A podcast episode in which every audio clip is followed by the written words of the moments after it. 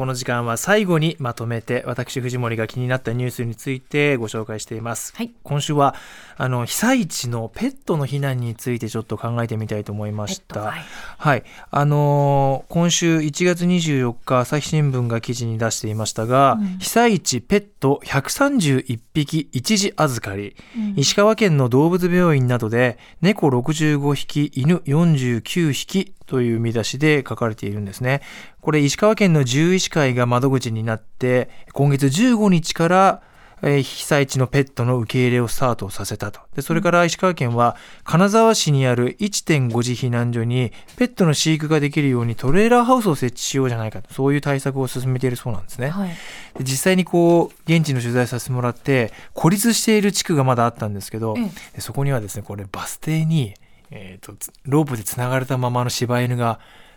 1匹ポツンといたりですとか、うん、あともうペットが不安で自宅を離れられないおばあさんが家に残っていてそのおばあさんの家に物資を坂を登って運ばなければいけないんだっていうようなみんなで支えようっていうやっぱりペットの問題がもう顕在化してたんですよね。はい、でこれってもう熊本地震やそれこそ東日本大震災の時からもうずっと言われていることでいかにこうペットの命を守りながら、うん、こう避難所で暮らしていくかっていうところなんですけど今の国は環境省は災害時におけるペットの救護対策ガイドラインというのをまとめていて、うん、避難所まで飼い主はペットを連れて避難をしてください。これ同行避難っていうそうなんですけど、うん、これを推奨はしています。うん避難してください。ただ実際は避難所とかでペットと同じスペースで過ごすっていう、これをね、同伴避難っていう概念らしいんですけど、えー、ここまでは具体的にどういうふうにやってくださいとか、提示はしていないんですね。連れて行ってくださいとは言うんだけど、じゃあそこからどうするかっていうことにはまだ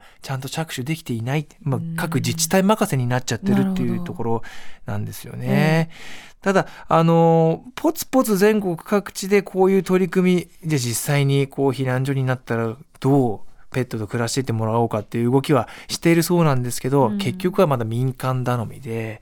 あの NPO 法人の日本レスキュー協会とかが、まあ被災地現地に行って活動する。っていうこと、もうこういうものに頼らざるを得ない状況がどうしても続いちゃっているんですよね。はい、で、私も犬飼ってますし、えー、いざ何ができるんだろうっていうか、うそういう現実に置かれた場合にどういうふうになっちゃうんだろうってなるともうペットでやっぱり離れ離れになって自宅に置いてきて自分たちだけ避難やっぱ考えられないですよね。そうですね。そう。だからまず今できることって何かなっていうことをまず考えた時に、ね、まあ例えばまあ、そういう避難所ペットを受け入れられる避難所っていうのが近くにどういうところにあるのかなこれはウェブサイトとかでも調べることができるので、はい、まず確認しておくこと、あとはいざこう避難する際に、まあ、連れて行くにしても、まあ、ペットフードとかトイレシートをこう備蓄する、うん、これは人間の備蓄と同じようにペットについてもそうだなっていうこともそうだし、はい、あとはその健康面とか衛生管理面ですよね。ワクチンをちゃんと接種させることももちろん重要だし、ね、あと実際に避難所でもし受け入れてくれたとしても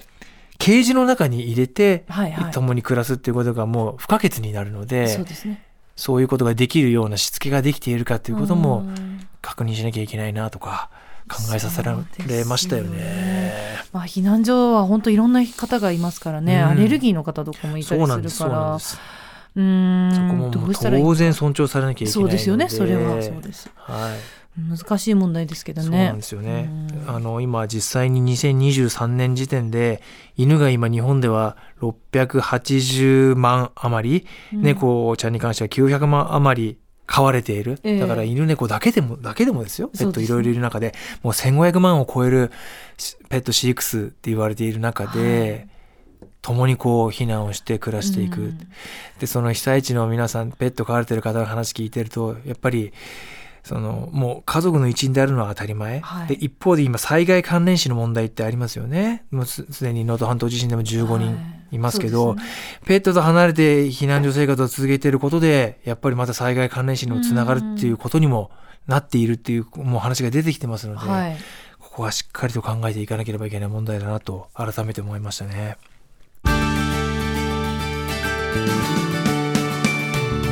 まとめて土曜日